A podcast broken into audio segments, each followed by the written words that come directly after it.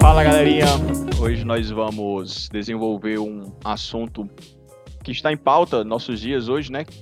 Bem comum, na verdade, que é sobre ciência e fé. E para nós falarmos sobre esse assunto, estou hoje com nosso amigo querido Pedro.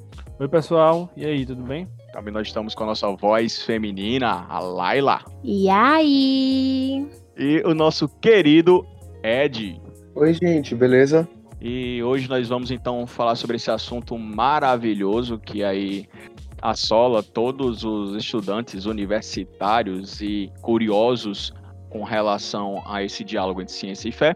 E nós então falaremos um pouco desse assunto. Espero que nós possamos esclarecer e também gerar muitas dúvidas ao final desse podcast, certo? Primeira coisa que a gente precisa falar, acredito que seria nós todos aqui poderíamos dizer, é que é difícil falar sobre ciência no sentido singular, na é verdade. É, estamos aqui com um estudante de teologia e história, é, um estudante de jornalismo, um estudante de economia, um estudante de nutrição. E sabemos que cada um dos nossos cursos tem metodologias próprias. É, essa questão aí de falar sobre a ciência no singular ou as ciências é meio que complicado, porque a gente já tá fadado a isso, né? Eu acho que no a gente cresce, por exemplo, no o ensino fundamental, a gente aprende uma disciplina que é ciências. Aí chega no ensino médio do nada, tem três ciências diferentes para a gente aprender, que é química, física e biologia. E aí você vai para a faculdade e aí você começa a perceber que tudo é ciência, que tudo está destrinchado, está tudo separado, existem várias ciências.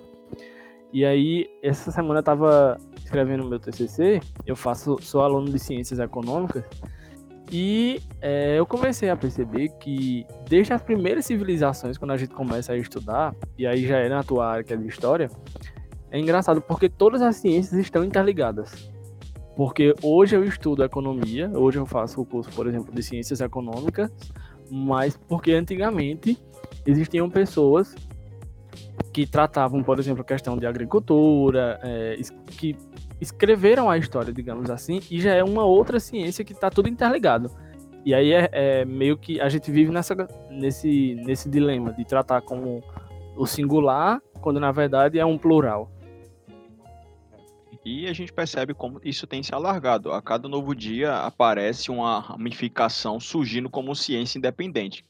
Não sei se. Acredito que nos outros ramos, to, todos nós temos inimigos, teoricamente falando, é, da, nossa, da nossa matéria, né? Para os historiadores, a sociologia, os sociólogos são nossos inimigos, porque são assuntos, são ciências parecidas, com metodologias parecidas, e fica sempre naquele. Bem, quem é superior, quem realmente tem uma autoridade maior sobre a questão. Então a gente sempre tem essas questões de choques aí com relação às áreas da ciência. Eu acho que quando a gente fala ciência no singular, dá muito a ideia de que é só aquela ciência que é feita no laboratório, é só aquela ciência que é sobre é, área mais de exatas, digamos assim. E hoje em dia a gente tem umas perspectivas que ampliam isso, né? Que a gente consegue ver que a ciência ela é muito mais do que só aquilo que é feito ali no laboratório de matemática, de física e de química, por exemplo ou na questão de questões biológicas, né? Isso. Então, a gente pode perceber que tem essa, essas questões nós não podemos limitar a ciência a uma coisa só.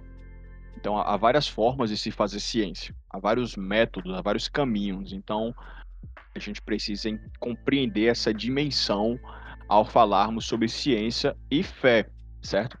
E também entendermos que, no caso das ciências, ou da ciência como normalmente se aplica a esse assunto, que será especial a questão da ciência, da ciência biológica, como nós vamos ver, a gente tem que entender que há limites. Não há nenhuma ciência soberana sobre as demais, podemos dizer assim, que consiga explicar todas as coisas de forma satisfatória. Não existe. Toda toda ciência ela tem uma limitação.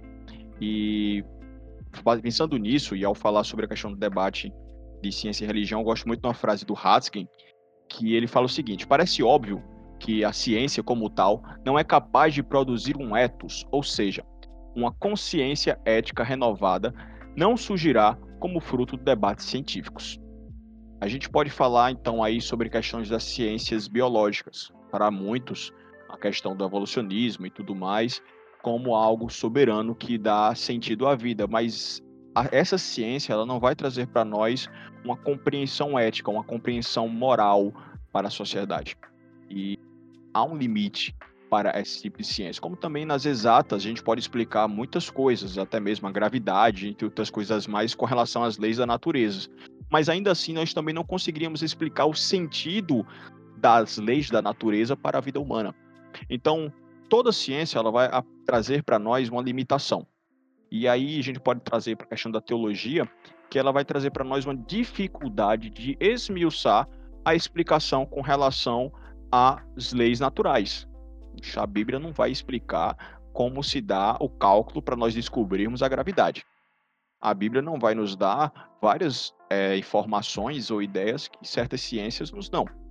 Então, existem limitações nesse sentido para os estudos científicos, ou até mesmo nessa compreensão de que não há ciência absoluta sobre as demais no campo do saber. Então, é por isso então que a gente percebe que essa limitação das ciências, é, se a gente for pensar entre ciência e religião, enquanto as ciências elas perguntam como as coisas são, como as coisas acontecem, como nós podemos pensar as coisas, a religião vai trazer para nós, a teologia vai trazer para nós o porquê dessas coisas.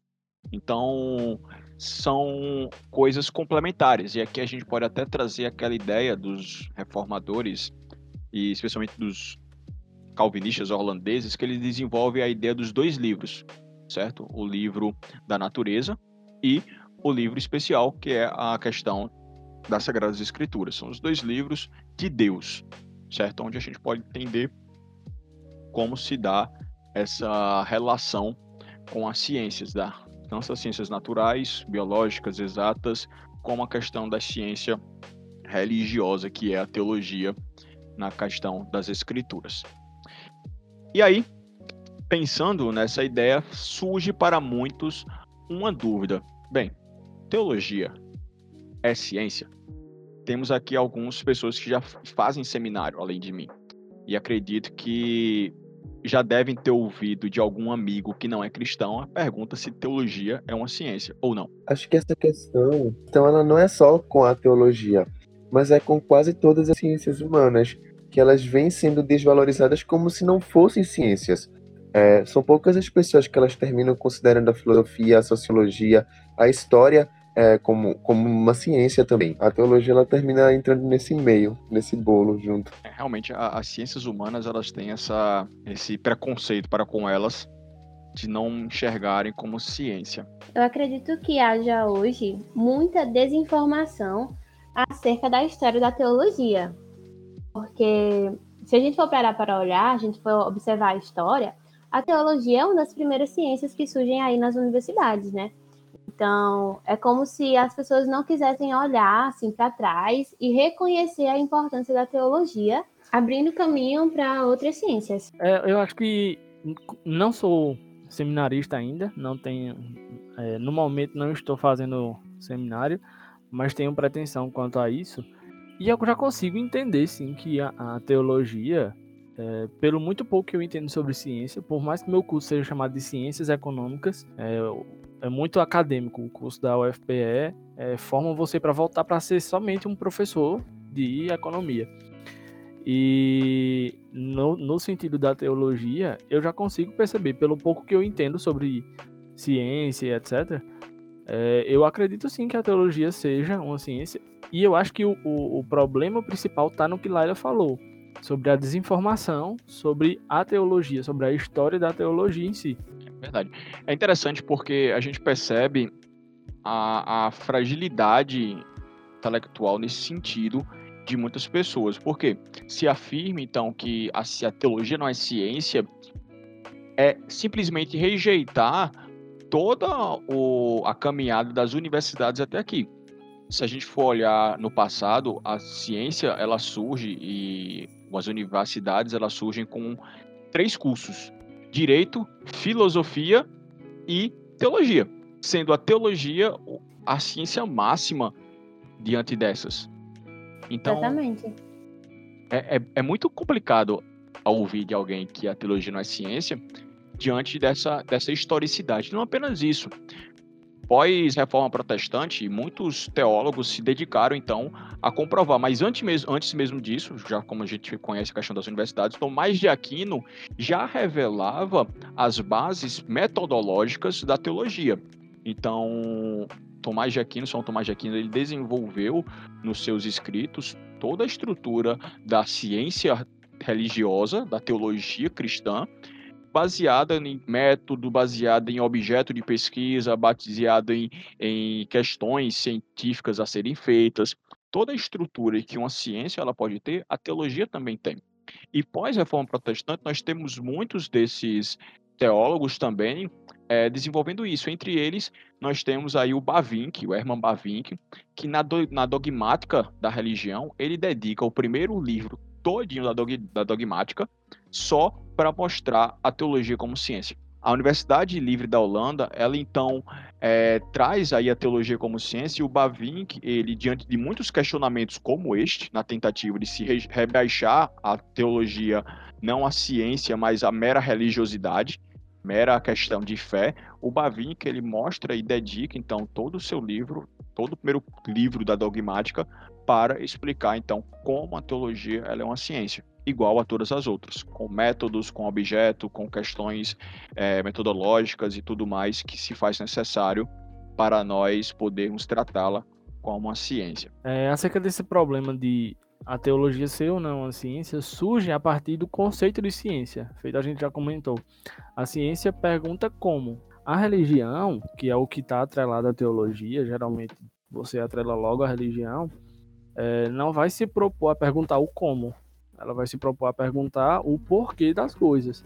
E para a ciência, nem sempre isso vai ser a, a, problemática. A problemática não vai estar tá aí. Eu acho que o X da questão sobre essa questão da teologia ser ou não a ciência vem desse problema, desse conceito de ciência que a gente tem.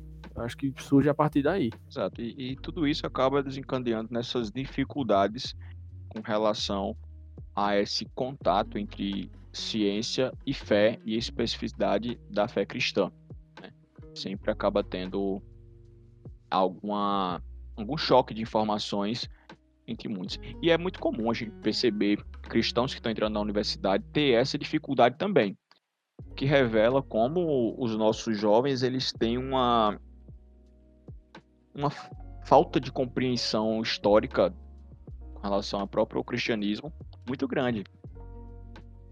Vai conversar com alguns cristãos, eles nem sabem que foi a igreja que fundou as primeiras universidades.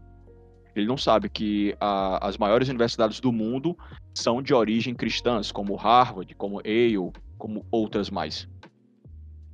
Então, sempre tem essa, essa falta de informação que acaba dificultando ainda mais a noção com relação a esse debate. Então, é, eu acho, Daniel, que o que acontece é que nós é, abandonamos muito a nossa mesa de estudo pessoal, a questão da nossa vida, vida intelectual que todo cristão deve ter, e começamos a comprar discursos.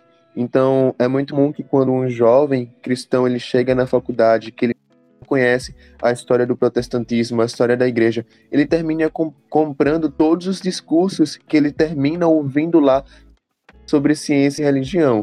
Então, ele entra na faculdade com uma mente ele sai de lá com uma outra, pensando que, que a ciência e a fé são inimigas, pensando de que a, a religião ela tentou acabar com a ciência e diversas coisas do tipo que não são verdades, são discursos que as pessoas elas terminam comprando justamente por uma falta de estudo sobre o tema.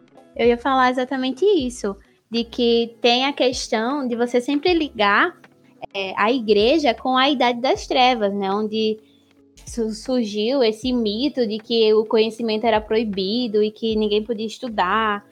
E essas coisas assim que você escuta muito é, na universidade. O próprio termo Idade das Trevas é um termo pejorativo para, para retratar a época da, do cristianismo como sendo a religião oficial ali do, da, do Império.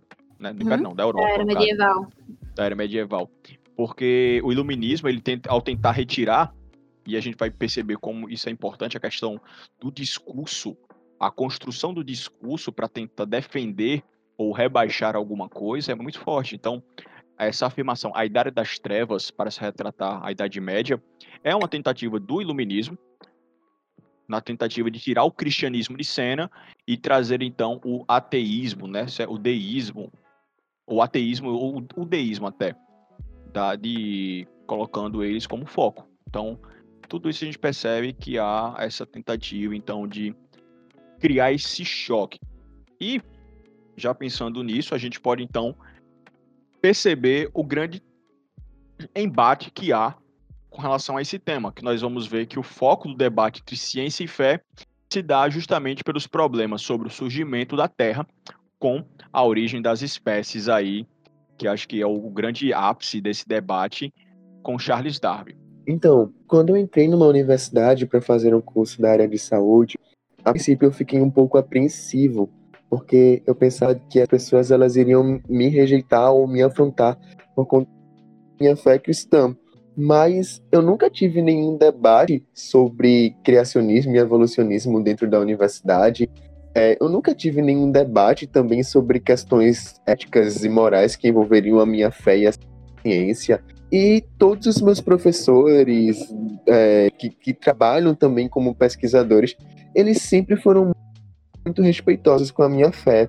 Então, às vezes eu noto que as pessoas elas pintam a universidade como um bicho de sete cabeças, que você fosse entrar lá como como cristão e, e que toda vez é, que você entrasse pelos portões da universidade, você seria apedrejado, iriam jogar em vocês tomates. Mas a realidade é que não é bem assim. Mesmo dentro dos cursos de, da área de ciência, ciências biológicas, ciência da saúde, não é bem assim que as coisas funcionam, não. As pessoas elas terminam é, sendo bem respeitosas com você e existem também muitos cientistas que, apesar de acreditarem em diversos pontos da evolução, também acreditam que o mundo ele foi criado por Deus e de que há um Deus é, sobre todas as coisas.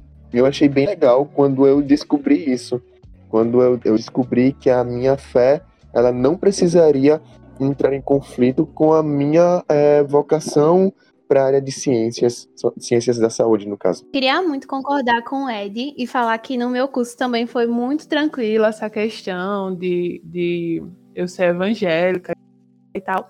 Mas assim, é, como eu faço jornalismo, a gente estuda muitos filósofos existencialistas, filósofos materialistas, né? E sempre tem esse embate ético de você entrar num curso de jornalismo acreditando é, que Deus criou os céus e a terra, você é olhado com a cara de ET, né? As pessoas olham para você como se você fosse um extraterrestre. Porque a gente, a gente estuda sobre o mundo material, sobre Karl Marx, sobre é, Rousseau, Sartre, todo esse pessoal que é bem existencialista assim. Então eu acredito que essa confusão é, com a incompatibilidade de eu ser cristã e fazer, é, fazer ciência está justamente naquilo que Daniel falou anteriormente, de que a ciência pergunta como e a religião pergunta por quê. Então, a partir do momento que esses papéis eles são confundidos e se cobra da, da ciência explicar o como e o porquê, aí, aí é, tem essa questão de ah, a ciência não vai conseguir explicar o porquê, nem a religião vai conseguir explicar o como. Quando a religião não consegue, aí pronto, já é vista como ah, não tem resposta, não tem fundamento, é, não dá para não dá para ser confiável, né? Mas o que acontece é que você está pedindo uma função que não é dela para ela fazer, né? É, eu, eu gostaria muito também, assim como Laila, eu gostaria muito de poder concordar com Ed. Mas, infelizmente, eu não posso. Eu passo oito períodos da faculdade estudando sobre Karl Marx. Então, daí vocês já imaginam muito bom. O que é que eu tenho que aguentar calado, porque qualquer ar que eu ousar falar, ou eu posso ser taxado de um extremo ou de outro extremo. Então, assim, uhum. é muito complicado. Exatamente. Realmente. Eu acredito também que vai muito da área, assim, né? As ciências humanas, elas têm agora é, ficado um pouco mais agressivas, né, ao, ao longo da modernidade, né, da pós-modernidade também, mais agressivas quanto à fé. Então, sido um ambiente mais hostil, assim. Eu vejo que hoje as ciências humanas às vezes estão sendo mais hostil quanto as pessoas de, de religião cristã do que até mesmo as ciências biológicas no campus da universidade. É porque eu acredito que isso daí também sejam questões de que envolvem visões políticas diferentes. Infelizmente, as pessoas elas terminam associando é, que todos os evangélicos eles estão no mesmo poço de alienação, no mesmo poço de, de que os teólogos da prosperidade, que os neopentecostais. Isso daí termina também contribuindo bastante para que a gente seja visto de uma maneira bem feia é, e errônea na sociedade. Mas isso daí é puro preconceito dessas pessoas, puro preconceito é, ignorância mesmo delas. E, e, eu fico feliz, né? Porque por um, eu acho que eu fui a, a, exceção aqui do grupo que não teve problemas na faculdade dentro de cinco períodos. Não, com certeza não. Eu cheguei na faculdade, meu primeiro período, um professor chegou e disse: Olha, vamos pensar, vamos falar sobre evolução. E eu quero dizer uma coisa para vocês, certo? A fé de vocês, vocês deixam em casa. Vocês levem para o seu culto, vocês desenvolvam no seu dia a dia. Na universidade, vocês desenvolvem ciência, vocês estudam. Então, fé aqui talvez seja afetada. Então, foi a, primeira aula com relação à história aí que eu tive com um professor querido. Muito querido, por sinal. Mas que, infelizmente, havia essa agressividade com relação. Por quê? Tem essa ideia de que não, não, não há compatibilidade entre aquilo que eu creio e com relação àquilo que eu estudo. Muita gente tem isso se afirma, então, ah, você, você crê no criacionismo, poxa, legal, mas isso é puro achismo. Então, é algo bem, bem complicado, como também existe a dificuldade de, de muitos alunos que são cristãos não buscarem entender e já chegar é, rejeitando o evolucionismo como se não fosse algo desenvolvido por uma ciência legítima, com estudos, com comprovações, com é, ideias também com argumentos científicos e tudo mais. Então, há esses dois lados da moeda que eu enfrentei no meu curso de história também. Não tive essa relação amigável como o Ed. Acho que realmente, Ed, você foi um tiro fora da curva. Mas que bom, né? Que bom que pelo menos entre mortos e feridos salvou-se um. É verdade. Eu acho, eu acho até esse diálogo um pouco engraçado e até certo ponto irônico, porque eu sou a única pessoa aqui que fez curso de saúde e que durante os cinco períodos do meu curso, mesmo eu desenvolvendo vários trabalhos de pesquisa é, na faculdade, estando, estando imerso nesse mundo mesmo das ciências da saúde, eu nunca tive a minha fé confrontada é, ou nada do tipo. Eu sempre fui bem, bem respeitado mesmo, mesmo com os professores sabendo que sou cristão, sabendo de minha fé. E vocês que são alunos de cursos de ciências humanas, que na teoria é, não deveriam estudar tão a fundo quanto eu questões da, da evolução é, e, e, coisas do tipo, tiveram muito mais embates do que eu. Isso é um, um tanto irônico e talvez seja algo que a gente poderia é, conversar sobre em algum podcast futuro. É, é bem curioso mesmo isso, porque é como se a gente estivesse vivendo em um mundo paralelo, né? Porque o, o que esperava-se era que nós três, de uma outra área, não tivéssemos sofrido tanto e você que é diretamente da área da saúde, das, das ciências biológicas e tal, tivesse passado pelo que a gente passou. Mas que bom que você não teve essa experiência é, traumatizante e chata. Eu lembrei de algo que Laila falou agora há pouco, é, quando algumas vezes as pessoas esperam que a religião vai responder o como, e aí quando ela não consegue responder, começam a vir as críticas. Que me remeteu a um livro que eu já li de Alistair McGrath, eu nem sei se minha pronúncia está certa, me perdoem aos que falam inglês. No livro que se chama C.S. Lewis, Richard Dawkins e o Sentido da Vida. E aí, é, o próprio Alistair, ele cita nesse livro que ele dá até o um exemplo do, sobre o universo e etc., que como a ciência, é, o estudo da ciência evoluiu no decorrer do tempo, no decorrer da história. E aí ele cita a questão que, por exemplo, na época da antes da Primeira Guerra Mundial, ele diz que o entendimento científico dominante acerca do universo era que ele sempre existiu e que ele mudava apenas de uma maneira superficial ao longo do tempo. Só que agora nós acreditamos que o universo ele tenha surgido há cerca de 13,8 bilhões de anos é, tenha surgido há cerca de 13,8 bilhões de anos atrás. Então, assim, a gente vê como é, a ciência tem a possibilidade, digamos assim, de se é, retificar e de se, uh, se corrigir ou dar explicações, quando na verdade as pessoas não aceitam que a religião, por aquele momento, não consiga responder a uma determinada coisa, a uma determinada situação, e aí vem as críticas, conforme a própria Laila já citou. É interessante isso, porque são questões que elas sofrem modificações com o decorrer do tempo. É, já pensando nesse quesito, a gente pode ver um pouco como a, a ideia da, da evolução ainda surge. Quando Charles Darwin ele faz então o seu livro A Origem das Espécies, ele não fez para combater o, o cristianismo. E também não foi justamente pela fé cristã é, afirmar o criacionismo que a teoria da evolução ela sofreu um grande um grande baque, sofreu várias é, propostas contrárias ou várias rejeições.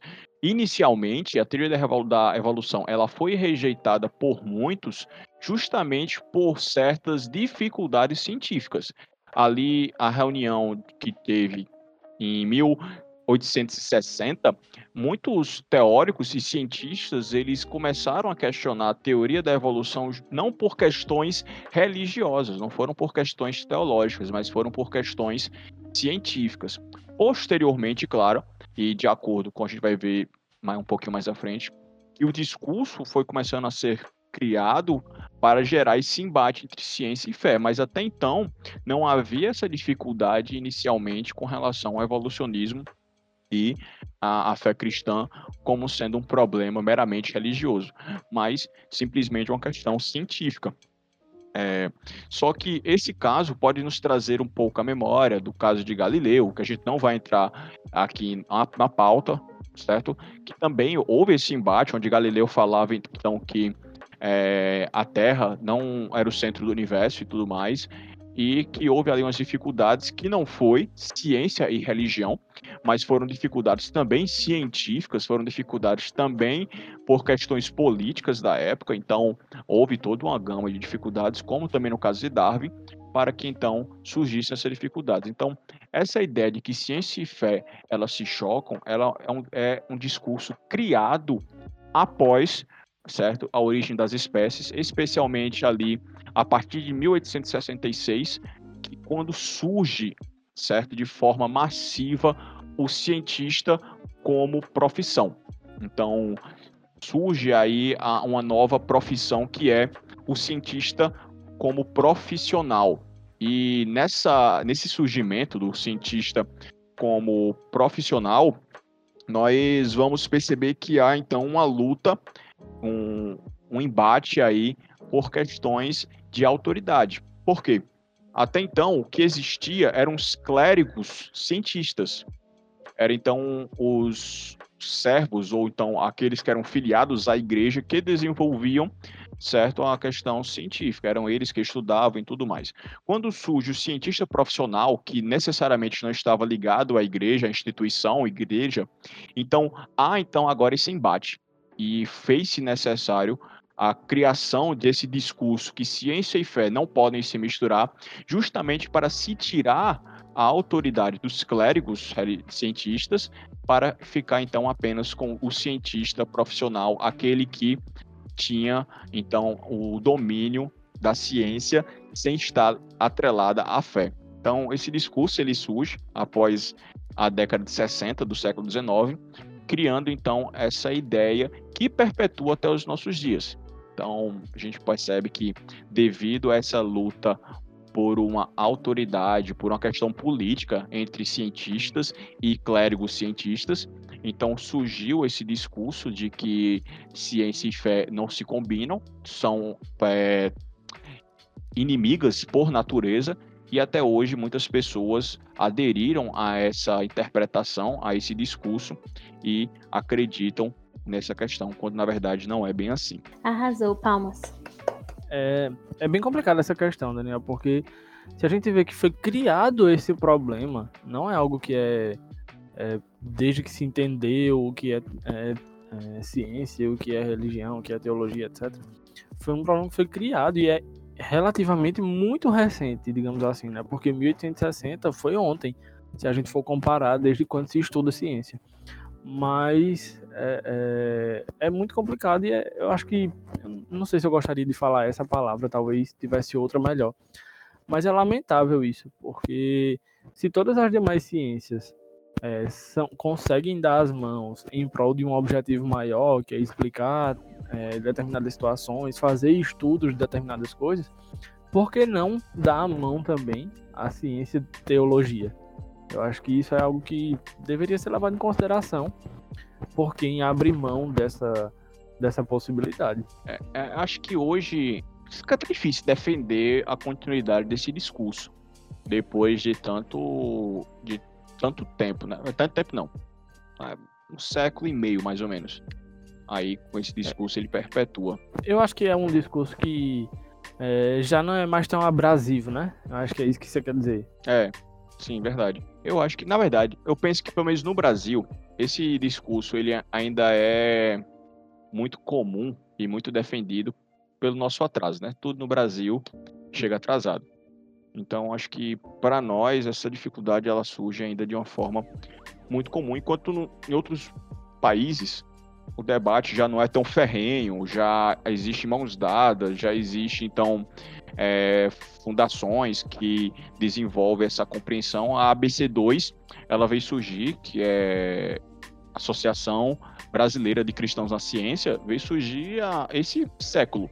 Então não tem nem 20 anos a ABC2 se eu não me engano. Tem também a Biologos. Eles são mais antigos do que o, os cristãos na ciência, mas eles têm a mesma pegada. A gente pode perceber que são é, associações ou, ou grupos que são recentes para tentar fazer essa, essa compreensão de que fé e ciência elas caminham juntas. Que fé e ciência elas realmente não apenas podem ter esse diálogo, como devem, né? É, que bom, é bom porque a gente vê que como o Daniel falou, né? Mesmo aqui no Brasil tendo um atraso muito grande é, nessa questão, existem pessoas que estão tentando correr atrás do prejuízo, se é que podemos dizer dessa forma. Eu acho que é uma fala que dá para se encaixar. Estão realmente tentando correr atrás do prejuízo dessa, desse discurso predominante. É, eu acho que agora esse, esse embate entre a ciência e a fé, ele está se transformando assim mais para o campo filosófico. Não sei se vocês concordam comigo, da questão entre cosmovisões que entram em conflito. Então, para você é, fazer uma ciência, entre aspas, como eles falam, uma ciência séria, você tem que estar livre de pressupostos que eles acham que somente os religiosos têm. Isso entra na questão de pressupor que é, os cientistas eles são neutros. Ele entra na sua pesquisa sem ter bagagem nenhuma, sem ter ponto de partida nenhum, e estão fazendo ali 100% imparcial, sem, é, sem as suas experiências de vida, sem a sua cosmovisão. E apenas o cientista cristão é que vai deixar a sua cosmovisão influenciar diretamente é, na sua pesquisa. Então, eu acredito que agora bate assim na questão ciência e fé, tem é, entrado muito nesse campo da cosmovisão em conflito. Não sei se vocês concordam. Eu, eu concordo. Eu acho que vai, vai, muito por esse lado. Embora que também essa ideia seja bem antiga também, surge aí com positivismo, essa ideia da neutralidade em seus pressupostos, que hoje, que na verdade hoje não, já há mais de meio século isso aí já foi combatido ferrenhamente porque não tem como tirar os pressupostos, não há, não há neutralidade em nada. Exatamente. Mas assim, o que a gente tem hoje em dia é essa verdade de que somente o cristão é que tem esses pressupostos. Isso. É, é, é algo bem interessante mesmo, como, como o discurso ele é viciado para ser contrário a um, a um, a um lado da história. Eu acho muito bom que tu ameniza muito, porque não é bem viciado a isso, né? Eu acho que é mais no sentido preconceituoso da coisa mesmo. é, verdade. Como jornalista, é, pesquisadora de análise de discurso, eu, eu gosto muito quando o Daniel fala isso, de que o discurso ele é voltado para criar essa narrativa, porque isso é muito verdade. E isso acontece é, durante vários períodos da história, né? Existe essa manipulação do discurso, essa manipulação dos fatos, digamos assim, a recriar uma situação que pode até ser é, ter verdades, mas que não é de fato a totalidade da verdade. Então a gente vai pegando aqueles aqueles fatos que são agradáveis para a gente e vai maximizando eles, deixando de fora outros fatos. Então você vai contar só a sua versão da história, a versão que lhe agrada. No jornalismo a gente é, chama isso de retirar a essência do que você quer passar na, na reportagem. Então isso é realmente uma, uma construção de discurso, é uma narrativa muito falha. Deu uma carteirada. Desculpa, né, gente? Eu tô construindo meu TCC, tenho que dar essa carteirada. nada, nada, tranquilo. Mas eu acho que realmente é, é o que acontece hoje nesse debate entre ciência e religião. É algo bem, bem presente mesmo, exatamente isso. E aí eu achei interessante que você falou. Você falou sobre Davi, que ele não começou a pesquisa dele, o estudo dele, para refutar diretamente o cristianismo. Mas a gente, se a gente for pegar pelo lado cientistas sociais, né, do século passado, eles basicamente faziam as obras dele para refutar as cosmovisões do cristianismo, né? Para refutar a moral cristã, entre aspas, assim. Então, começou como, tipo, uma prova de que o cristianismo estava errado, né? Isso foi se, se intensificando ao longo da história. Então, os filósofos existencialistas passaram a existir apenas para combater o cristianismo, né? Para combater o, os pressupostos ensinados pelo cristianismo, pela filosofia cristã, que era muito forte é, anteriormente a eles, né? A gente pode também perceber que existe uma, uma falácia, a falácia essencialista, que também apresenta para nós a ideia de que a ciência e a religião elas já nasceram antagônicas. Então, elas já foram feitas e elas se desenvolvem como sendo opostas uma à outra. Então não tem como elas caminharem juntas. E essa falácia ela também veio como fruto desse discurso desde o século XIX ali na tentativa então de é, criar essa, esse sentimento de impossibilidade do, da ciência e a religião caminharem juntas. Então essa falácia também ela guiou muitos estudos. O que acaba sendo interessante, a gente pega um pouco do que Lara disse, é, mesmo que esse discurso ele tenha começado apenas como um discurso, quando se tira a, a fé da ciência, essa, esse diálogo entre ciência e fé, então a gente começa a duvidar de tudo. E a partir dessa dúvida, então, vários estudos eles são criados, são feitos justamente para combater. Bem, se a fé que dava o, suporte para tal coisa e ela não existe mais, então o que é que vai substituí-lo? E a partir disso, várias teorias é, e estudos são feitos na tentativa justamente de ser contrários ao cristianismo. Alguns não intencionalmente. Não dá para dizer que alguns estudos foram feitos com a intenção de ser contrário ao cristianismo. Outros são exatamente criados para serem contrários ao cristianismo mesmo. Então, já surgem como oposição as ideias cristãs. Tem até um, uma, uma, pregação do Jonas Madureira que é muito bom, que ele fala justamente dessa ideia da, da, da tentativa das, dos pensamentos pós-modernos de serem contrários ao cristianismo. Eles se usufruem, eles usufruem dos frutos do, da, daquilo que o cristianismo construiu, das universidades, da moral, da ética, das leis, e agora eles tentam simplesmente jogar fora a essência da religião e ficar apenas com os frutos que essa religião já produziu. Acho que eu sei qual é essa palestra do Jonas. É um, não sei se é uma que ele fala sobre o Nietzsche. E hoje eu estava justamente lendo é, um artigo fala sobre um, um, um trabalho que Nietzsche fez para rebater Agostinho, né, no caso sobre a origem da felicidade. Né? Aquilo que, que Agostinho atribuía de sendo felicidade Deus, né? o, o, o propósito.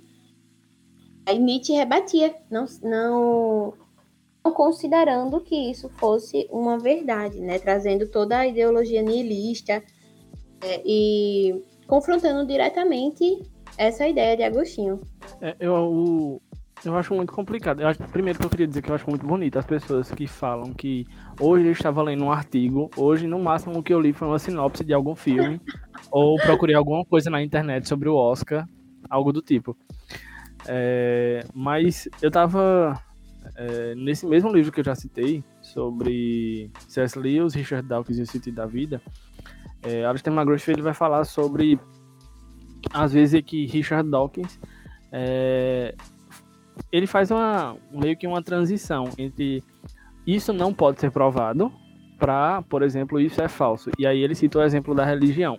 Tem uma, uma ele, ele, conta uma historinha de uma pessoa que é, pergunta se a ciência, por exemplo, poderia oferecer às pessoas um consolo é, semelhante ao oferecido pela religião no que, no que diz sentido à perca de algum parente. E, e aí ele fala da, da ciência, ele primeiro é, diz que a, a, religião não poderia ser provada e termina dizendo que ela é falsa. Mas ele se utiliza de argumentos religiosos para o consolo da pessoa. Então, tipo, olha, isso é falso, o que você está me pedindo, é, o, a base do que você está querendo é falsa, mas aquilo que eu posso lhe oferecer veio dela. E, velho, não faz sentido, sabe? Não, pra mim, na minha cabeça, não, faz, não, tem, não tem lógica nenhuma isso. Uhum. Eu concordo com você e ainda digo mais. Acho que o mundo ocidental, ele tem raízes cristãs.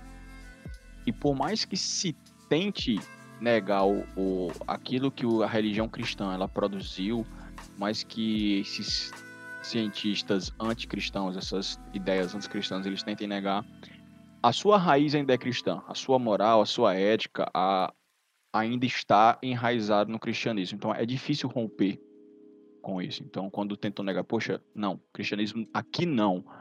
Mas quando a gente vai ver um pouquinho da aplicabilidade do pensamento deles, ainda é um, algo provindo do cristianismo. Como a, um filho rebelde que não quer mais saber do controle dos pais, mas que ainda assim tá lá comendo da comida do pai e morando na casa que o pai paga o aluguel e paga as contas. Exatamente, é exatamente isso. Fala de, de, independência e liberdade, mas na verdade ainda mora no quartinho do, da casa dos pais. É, e para fechar esse ponto, acho que o, o último assunto que a gente poderia falar com relação a isso dessas falácias com relação ao debate entre ciência e fé é que a, o evolucionismo ele é um fato. A ideia do evolucionismo não, não vou aqui entrar nesse, nesse assunto porque a gente vai ter um podcast falando sobre o assunto, vai ter alguém acho que mais capacitado que nós quatro juntos para falar sobre esse assunto, sobre a questão da origem. Só que o que se vende para muitas pessoas é que a teoria da evolução não é uma teoria, mas é um fato científico irrefutável.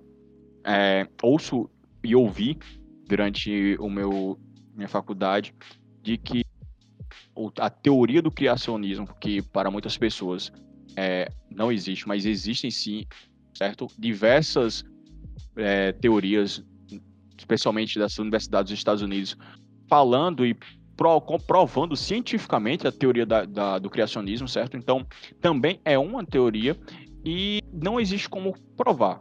Eu, a minha concepção é que nenhuma das duas são, dão respostas satisfatórias a todas as perguntas apresentadas.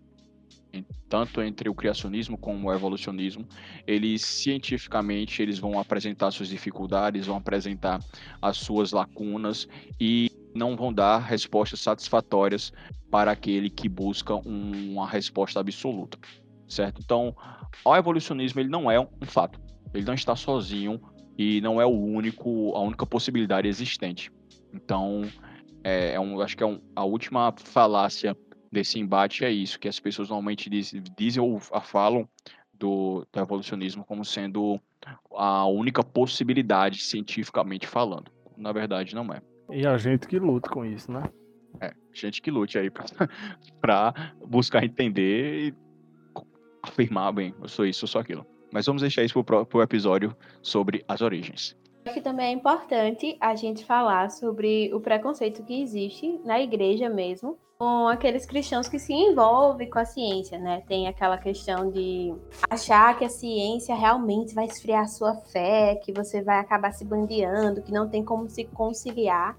Então, ao mesmo tempo que existe esse preconceito da academia com os cristãos, também tem da igreja com os cristãos que querem fazer ciência. Né? O que é que vocês acham? Há uma dificuldade de enxergar que a ciência ela também faz parte da graça comum de Deus, de que o homem ele produzir ciência, produzir conhecimento, isso também é um reflexo da imagem e semelhança de Deus nesse homem, dando para ele inteligência, criatividade, dons, talentos, e que também a ciência é um meio que particularmente eu acredito nisso de, de um muito pessoal, de que a ciência ela também é um meio pelo qual Deus ele mostra sua graça e sua bondade.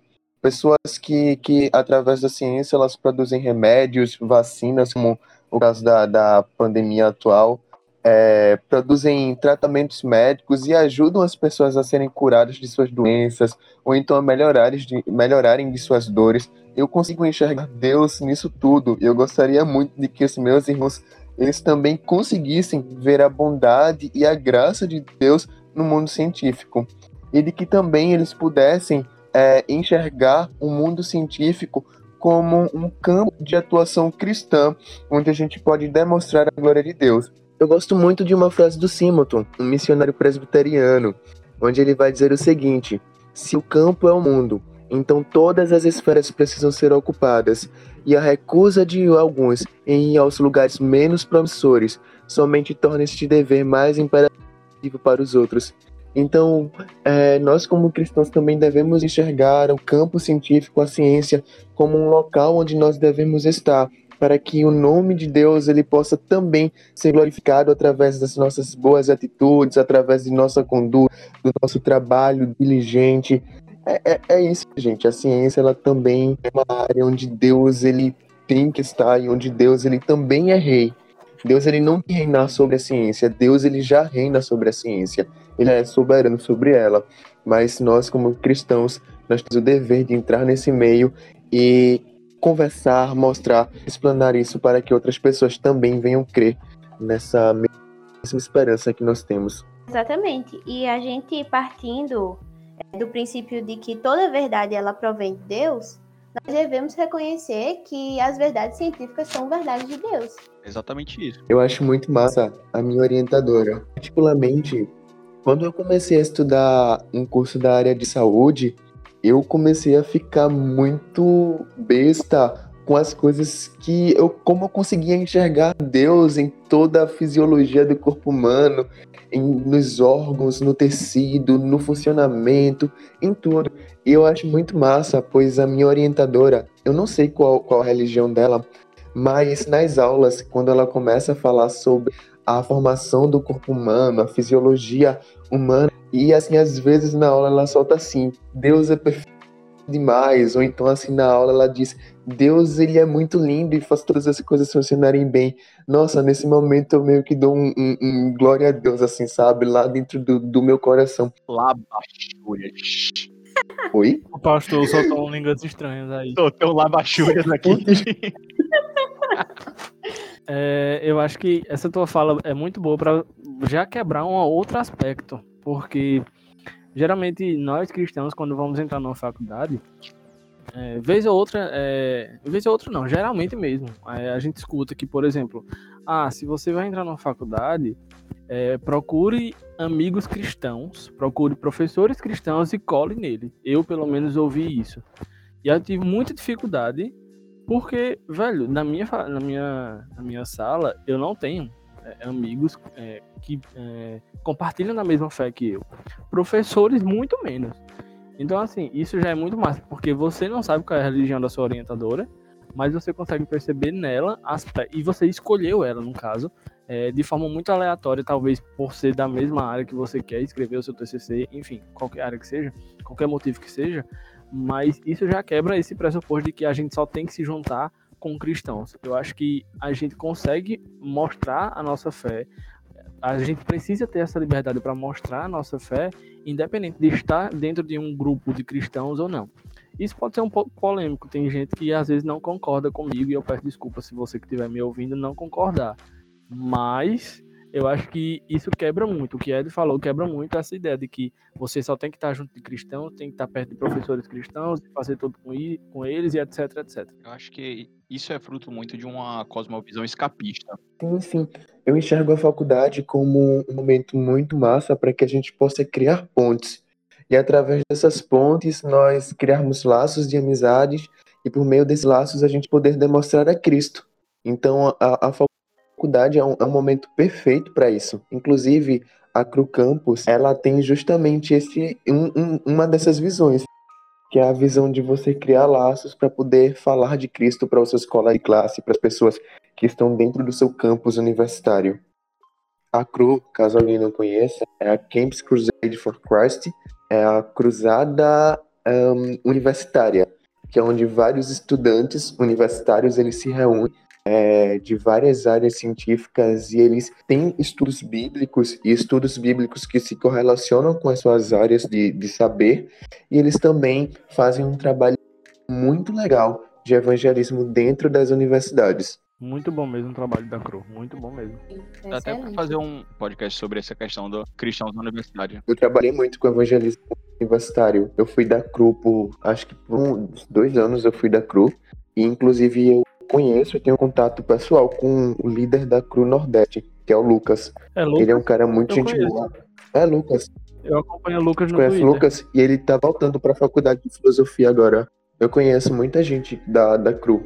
Então, pessoal, é, caminhando já para o fim do nosso podcast, a gente pode então fazer uma conclusão com a teoria de Ian Barbour.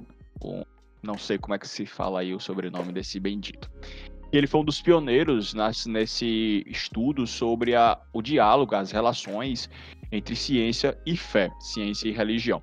E o Barbeau, ele desenvolveu, então, quatro caminhos possíveis para essa relação entre ciência e religião, certo? O primeiro deles seria, então, o conflito, né? Que a gente já viu, boa parte do podcast, a gente viu, falou um pouco sobre esses conflitos existentes. Então, um dos caminhos a serem traçados seria essa ideia do conflito entre ciência e fé, aquela ideia de que são coisas que não caminham juntas, estão sempre sendo contrárias, que não tem como misturar porque não, não nasceram para ser misturadas mesmo, certo? Como a ideia que a gente viu aí. E citando, poderia até citar algumas histórias, como a gente já falou também, a história de Galileu, a de Darwin, pode usar aqui outras figuras, até mesmo o Nietzsche, que é um dos grandes ícones dessa luta entre ciência e fé, pensamento e fé, né? A ideia do Deus está morto de Nietzsche, entre outras coisas que a gente pode ver que há esse conflito. É, o segundo ponto, então, também que a gente pode ver com o Ian Barbeau, é justamente a ideia de independência, certo? Que faz um pouco daquela daquele sentimento de setorização da vida que é um pouco até mesmo da, que já falei da fala do meu professor. Bem, sua fé você desenvolve em casa, na sua igreja. Aqui na universidade a gente faz ciência. Então são setores diferentes da nossa vida. Que a gente pode até achar um, um absurdo, mas na igreja há muito disso também. A gente fala muito sobre as questões sagradas e profanas. É uma visão independente dessa relação também entre fé e ciência. Então existe as coisas que são para a ciência e que não se mistura então com a fé. São, são setores independentes da nossa vida. Ciência do mundo ou ciência gospel? E a gente aí vai ter um problema já, né? Eita, difícil. Já começa aí a, a, problemática, né? Mas eu acho que pois é.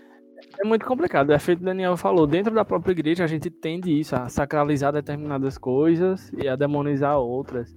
E aí, entrando na minha área de pesquisa, eu sou estudante de economia, mas falo sobre, vou escrever sobre cinema.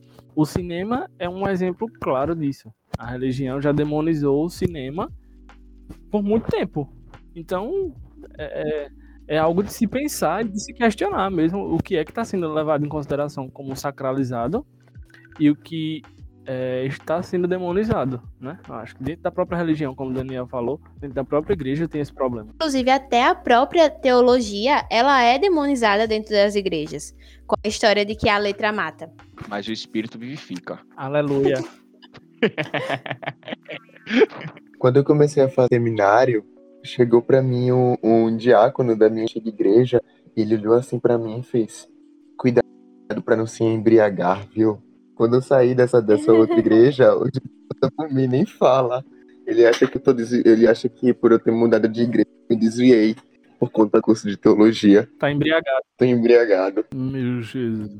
Tô bêbado igual o. A mãe fala muito isso, de que ah, agora que essa menina quer, tá estudando, só quer saber não sei o que de todas as coisas, sei que lá, não vejo orar. Meu Deus. Não, não, não Ô, quebra um laço. Uma hora também, né, Laila? Fica difícil, né, Laila? Veja uma oração Deus. três horas da manhã, porque a fila é menor. A fila é menor. Meu pai eterno. Não quebra um laço, foi ótimo. Não é, não tem um, um falar em línguas. É, mas a gente vive numa sociedade que ela força a isso, né? Porque certa vez eu tava conversando com dois amigos meus sobre isso. Hoje em dia, a gente tem muito jovem na nossa denominação, por exemplo, congregacional, fazendo seminário. Só que qual é a finalidade de fazer esse seminário? É só você estar tá engolindo teologia para aparentar, apresentar que sabe mais do que o outro, ou você está consumindo teologia com alguma finalidade maior de glorificar o Senhor? A gente tem muito esse problema, tanto na nossa denominação, mas eu acho que isso é um problema do cristão em si. A mãe de Laila questionou por que ela é, é, não vê ela orando, mas isso não é algo só da mãe de Laila a gente tem esse problema, acho que é um. Agora eu vou ficar com fome que não oro. É verdade. Mas tu ora? É mesmo, minha mãe nem mora comigo, como é que ela vai ver eu orando? Eu, eu confio na Laila. Quando ela chegar na tua casa, tu faz o seguinte, tu demora pra atender. Aí quando tu for atender, tu diz, ah, mãe, desculpa, é que eu tava orando. Orando, é. Boa, muito boa.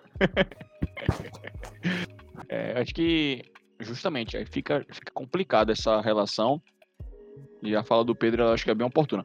Criou-se muito alguns anos atrás que é um dos motivos de eu não gostar de apologética é que os seminários estavam empestados desse pensamento apologético. Então você não fazia teologia para pastorear a igreja, você fazia teologia para demonstrar que você sabe e para rebater teorias.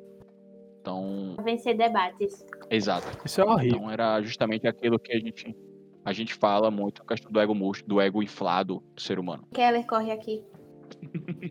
pegando um gancho de tudo isso, a gente vai perceber então uma consequência de todas essas ações, tanto pelo lado da ciência quanto pelo lado da, dos cristãos na questão teológica e nessa setorização, que é a intensificação dos problemas e das limitações. A gente vai perceber que quanto mais essa setorização ela existe, não, ciência é aqui, vida religiosa, vida cristã é aqui, do outro lado, a gente acaba percebendo a intensificação. Então, a ciência nunca vai dar sentido para as coisas.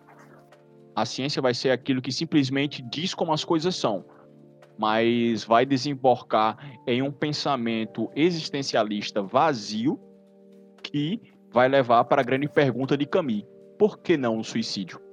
Por que eu não me mato? Se as coisas são só é só isso, então qual o sentido da vida? Por quê? É, então, segundo o que esse autor fala, se a vida não tem sentido, o mais óbvio seria, o mais legal, interessante seria cometer o suicídio. E aí a gente volta para o pressuposto de que é, é, a religião vai nos dar o porquê de ter uma vida, não é isso? Que seria para a glória de Deus. Ah, é, então faz total sentido. Assim. Diminui o peso da, da, da, da fala. Exato. Já a gente poderia ver que justamente o cristianismo ele vem para dar essa humanização, esse sentimento de sentido para a vida, né? Então a gente entende por que existimos, a gente entende que há uma motivação para levantar de manhã e viver mais um dia de labuta, de trabalho, mais um dia com a minha família, mais um dia para a vida, porque existe alguém, certo, que governa todas as coisas, a quem eu devo uma satisfação, eu devo a dedicação, a gratidão por tudo aquilo que ele já me fez. Então a religião ela vem então para dar esse sentido à existência. Enquanto a ciência ela simplesmente diz o que existe, a religião traz para nós então por que existir. Cara, isso me lembrou muito a música de uma banda de amigos meus, a banda Calmará, é, que ela conta a história de uma pessoa que está cansada de viver. E aí ela tá na rotina da semana, ela tá cansada, cansada, cansada, e aí ela vai se lamentando a música toda, até que chega um momento que ela é encontrada por Cristo. Eu entendo isso. É, a pessoa foi encontrada por Cristo e aí a graça se manifesta a ela. E aí ela, tudo aquilo que ela já tinha reclamado da sua rotina, é, agora faz sentido por causa da graça que a alcançou.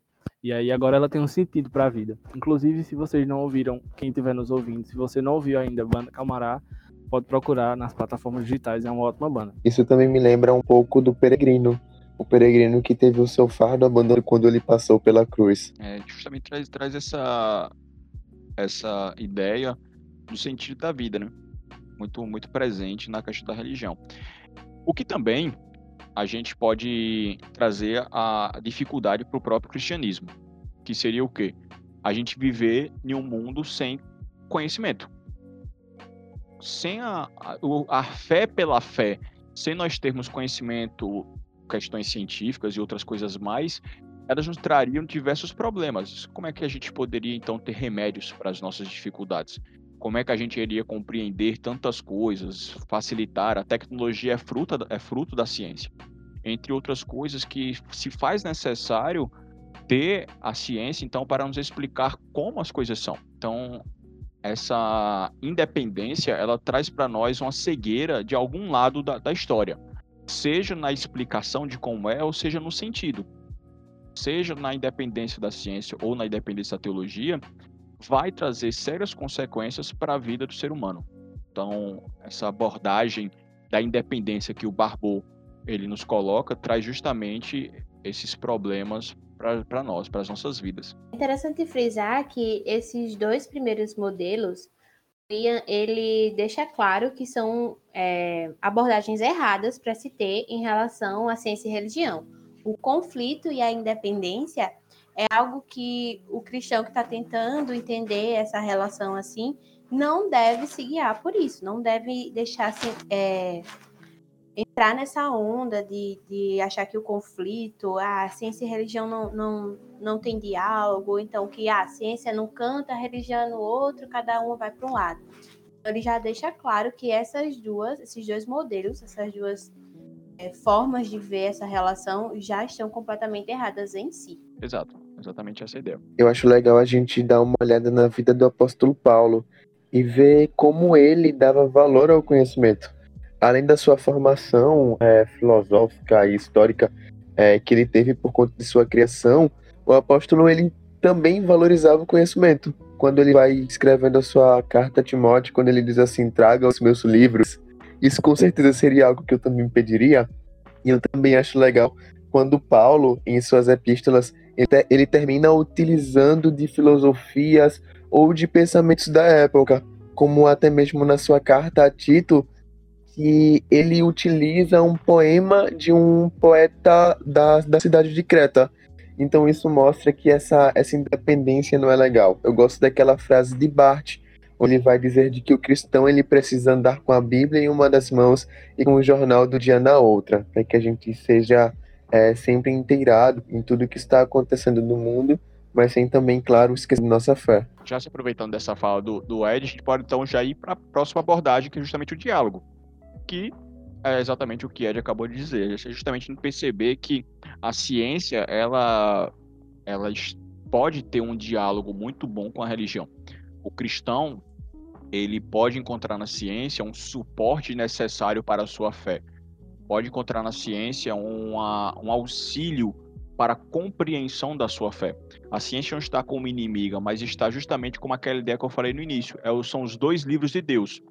O livro da criação, a natureza, as forças da natureza, as ciências, como tudo mais, e o livro especial, que é a teologia, que é justamente as Sagradas Escrituras. Então, essas duas se complementam, existe esse diálogo aí entre essas duas, né? E a quarta forma que eu acredito que seria um avanço, se a gente começasse a ter o diálogo, seria o ápice da, da ou então a melhor forma da abordagem possível né, entre ciência e fé seria a integração, que seria o quarto, a quarta abordagem do Ian Barbot, que ele vai trazer para nós, que é justamente integrar ciência e fé como se fossem auxiliadoras. É, eu acredito que tudo nesse mundo é, não ético e caído pelo pecado pode ter um lado bom, pode ter um lado ruim. Então, é, as nossas relações com a ciência elas podem ter um lado ruim quando a gente deixar que a ciência ela entre em nossos corações e nos faça esquecer do Deus, do Criador, a gente seja aquele filho rebelde que ela, ela falou. Mas a ciência ela também pode ter um lado muito bom e muito positivo quando a gente enxerga Deus como soberano sobre todas as ciências e como a gente é, quando a gente consegue enxergar como graça, como graça, como bênção de nosso Deus e do nosso Criador. Então busque enxergar a ciência desse modo, como uma dádiva de Deus, algo que os humanos só podem produzir por serem imagens e semelhança do Criador. Sim, a questão da, da complementação, no caso, né, de você pegar o que a ciência te oferece é, naquilo que ela pode te oferecer, o que a religião te oferece naquilo que ela pode te oferecer, sem querer cobrar de cada uma o papel que não é dela. E a questão da gente examinar tudo e reter aquilo que é bom, né? Como já nos foi ensinado biblicamente. Né? A gente não, não pode ficar dando as costas às coisas só porque a gente acha que aquilo é totalmente contra a nossa cosmovisão, né? Sem a gente nem ter sequer é, entendido, procurado saber o que é aquilo, só por puro preconceito. Seria jogar o bebê com a banheira fora a banheira com o bebê fora. Exato. É, sobre essa questão do diálogo, eu sei que a gente tá falando de ciência e de uma, em uma outra área dessa que eu vou citar agora. Mas é, eu vou fazer um, citar um exemplo que eu já tinha comentado com o Daniel, até falei na live, é, que um exemplo claro onde a gente pode integrar o cristianismo é, nas diversas áreas sociais é como, por exemplo, no cinema ele pode ser integrado sem você precisar estar tá fazendo de forma clara e evidente um filme gospel. Que inclusive eu tenho muito problema com os filmes cristãos. Essa, geralmente são de peças. Já ia dizer isso. Que eu tenho um preconceito gente... com filme gospel. Eu tenho muito problema também, porque eles são bem ruins. Mas a gente tem um exemplo claro de um filme que fala sobre o cristianismo, é, sobre aspectos é, do cristianismo, que é divertidamente. E por que ele fala sobre aspectos do cristianismo? É porque Peter Docter, que é o diretor do filme, ele é cristão. E assim, você percebe, se você for olhar a filmografia dele, tem diversos outros filmes que ele fez que você consegue perceber aspectos do cristianismo. E aí existe uma integração com todas as demais áreas sociais que o cristianismo pode entrar, que o evangelho pode entrar, não só pode como deve estar presente e a gente consegue fazer essa integração, mesmo que a gente não precise estar forçando o tempo todo. Eu acho que isso é até cansativo. Eu não preciso estar gritando toda hora. É, Jesus, Jesus, Cristo, etc. A gente precisa somente mostrar o que ele ensinou, como é o caso, por exemplo, do filme Divertidamente. Se você é, é não sabia que o filme é feito por um diretor cristão e você for assistir agora, você consegue perceber muito mais claramente, talvez, os aspectos do cristianismo que estão ali. E em momento algum ele cita Jesus, em momento algum ele cita Cristo.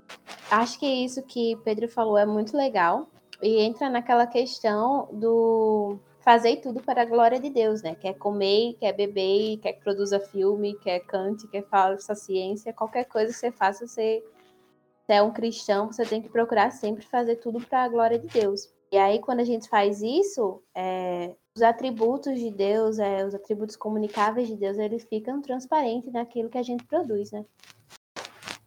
Exatamente essa, essa ideia. Então, a gente pode perceber justamente como se dá.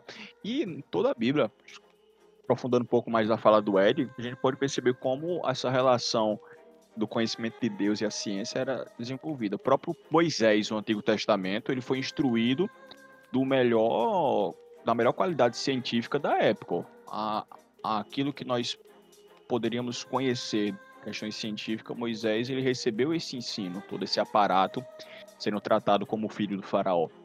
Então, a gente pode perceber exatamente que essa relação entre conhecimento, entre as, a sabedoria natural, podemos dizer assim, a sabedoria diante da criação e a sabedoria divina, elas caminharam juntas desde o início ali no Antigo Testamento. Bem, então, pessoal, é... foi isso. Acredito que a gente conversou bastante aí hoje sobre esse assunto científico. É, não nos propomos a exaurir o assunto, não, não foi nosso propósito, mas comentar um pouco sobre esse debate, sobre essa relação entre ciência e fé e trazer um pouco, certo, do caminho que nós podemos trilhar. Agradeço então aí ao Ed, a Laila, ao Pedro por estarem conosco. Vamos estar aqui mais vezes, certo? Deus quiser. Podem anotar, anotar aí. Vocês vão ouvir a nossa voz bastante. Sim, senhor. Mas é isso, pessoal. Agradeço.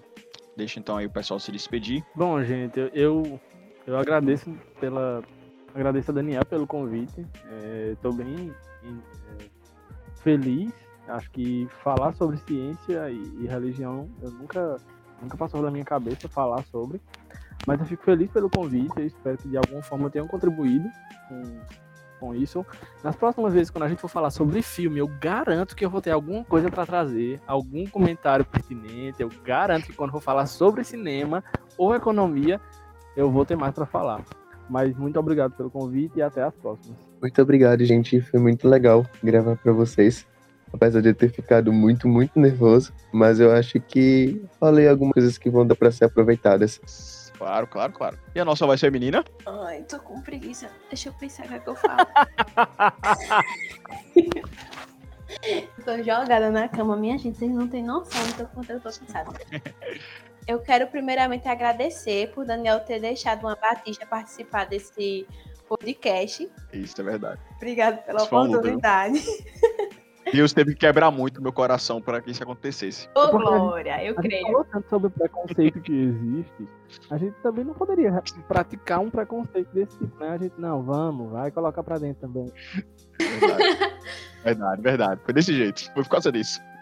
Mas assim, muito bom participar. Foi uma conversa muito produtiva. Eu estou muito feliz por ter tido esse tempo com vocês. E espero que o podcast renda muito, que a gente consiga, assim, é, fazer mais e mais temas legais para vocês. Show, show, show. Então, é isso, galera. Muito obrigado. Deus abençoe vocês. E até a próxima. Tchau, tchau.